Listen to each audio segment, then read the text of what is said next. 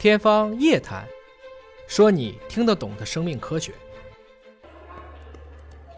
它是零下一百九十六度，这是液氮。呃，液氮存储的时间是多少？对，目前对细胞的存储，英国最新的数据是五十五年，五十五年。我们一般认为二十年之内二十年是可用的，因为这是有基本的数据来支持的。就是你的免疫细胞，嗯我们把它富集出来，然后再培养出来，至少把它养到一个十亿级别，把它放在那儿当成导弹留着。假如说这个人有肿瘤了，就用自己的细胞救他，将来有需要的时候再进行靶向性的改造，然后再做成这个导弹。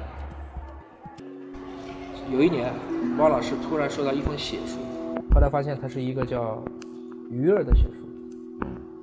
就我是个鱼鳞病的妈妈，就是一种皮肤的这种，我们简单理解就跟树皮似的，重症的啊，皮肤过度角化一种疾病，她就很痛苦，但她后来有了一个宝宝，这是隐性遗传还是显性遗传？大部分是隐性遗传，但是因为鱼鳞病，也只能找鱼鳞病的啊。另一半，嗯，所以后代比例就应该说非常高，所以开始生出来了没事，后来发现他生出来那个孩子也开始出现鱼鳞了，而且更重，他就觉得要把孩子杀了，然后自己再自杀，就问我们有没有能够通过基因的办法去解决的。这个病种在中国有多少人？估计至少是在有数万到数十万这么一个范围，因为没有人都投你上来。但就是那份血书，其实让大家就今天决定了能不能天下无残，先天无残嘛。你后天比如被交通事故撞了，这咱管不了，但是你先天能不能无残，这其实就是我说的使命。对，你既然有这个技术了，你为什么不能帮助大家？在这个过程当中，我们能够做一系列的这种干预，其实是科研工作者和商业工作者需要去考量的。对中国来讲，你像无创产前基因检测就是个很好的例子。婚前、孕前测一下，唾液就行。中国的南方十省，这个地频都是一个高累积的区域，只要他俩不携在同一个位点上，他俩结婚，那最多是个携带。如果两个人碰上了，第一个十二到十六周脐血阳穿，我们就先看一下这个胎儿是不是地贫的一个患者，然后家长预先知情，自己可以去考量我有怎么办，要看父母，尤其是母亲的一个选择。很多人觉得怀孕很难，即使孩子是地贫，我也要生出来，但是我生出来以后去做治疗，这是一个路径对，啊。如果经济条件还好一些，直接做试管，因为每一次做三代试管的过程中，你都不是只筛选一个胚胎，可以是在很多个胚胎当中选一个没有问题的再进行植入。即使夫妻双方都带有遗传病的，我也保证后代没有这个形状。再下一步，如果我已经知道了他有严重的一个遗传倾向，你做基因的修改，我可不可以进行基因编辑治疗？对，这就是现在美国已经批准了，中国很多的也都开始做了，就是对这个受精卵开始进行编辑，只有在这个时候进行编辑，我才能保证它后面的发育都没问题。是对，所以这里面涉及到一个伦理的问题了。一个很重要的伦理的问题。今天，全世界可以接受的伦理是把错的改对。这个孩子生出来有问题，或者说他有严重的罕见病，我可以这么做。但是你比如说，我要一个生出来跟郎老师口才一样好的，这不行，让他更优秀一些，这就叫卑微礼赞选，选择性的。叫做设计婴儿。这个现在绝大部分是反对的。这二十几年，你们值得骄傲的有哪些？你们接近于把这个成本控制得很好了，又可及了，然后又能够接近于你们的那种使命感，有一些病种啊可以被控制了。对，我们在天津做的耳聋听力筛查基因检测，做了几年以后，连这种特教学校都快没有生源了。嗯，因为越来越多的人已经告别了这种啊新生儿的听力障碍。唐氏综合症的预防，嗯，深圳市为例，这是第一个支持我们的城市。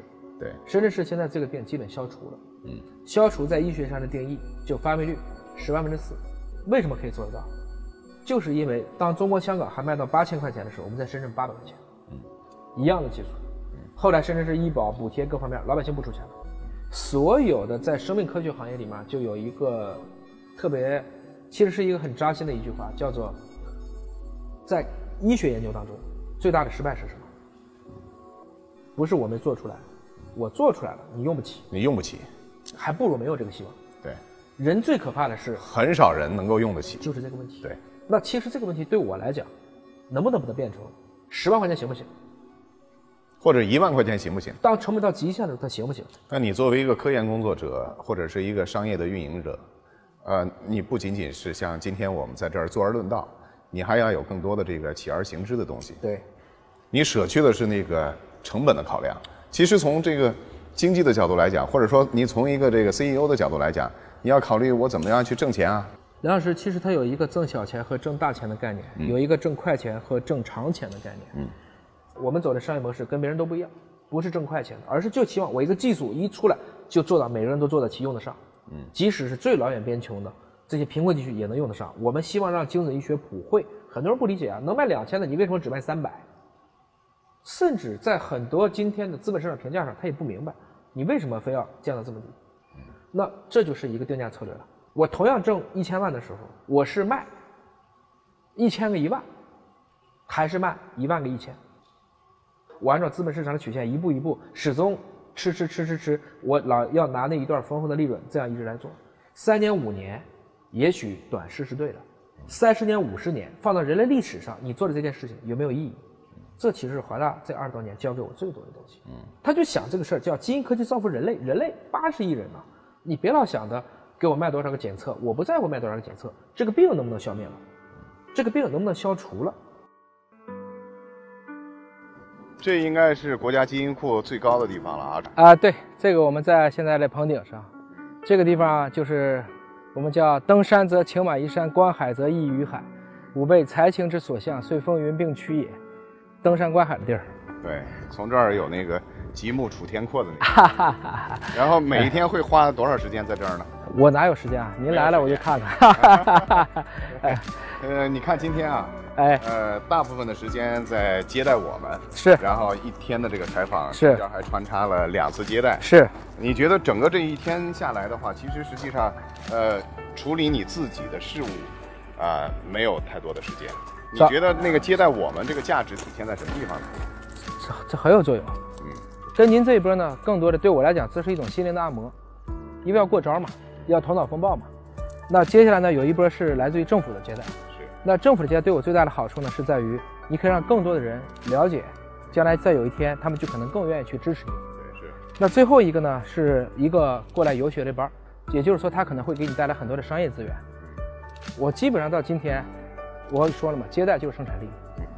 有的人可能会坚守在实验室啊，对也有的人可能会觉得我发个 Nature、发个 Science 啊是就很好，是然后还有的人认为我把这个公司经营的很好，是从几百亿到一千亿，是甚至往一万亿迈进。是而你现在更多的是享受着，呃，做科普的这样的一个感觉，然后享受着跟更多的人打交道的这样的一种感觉。是。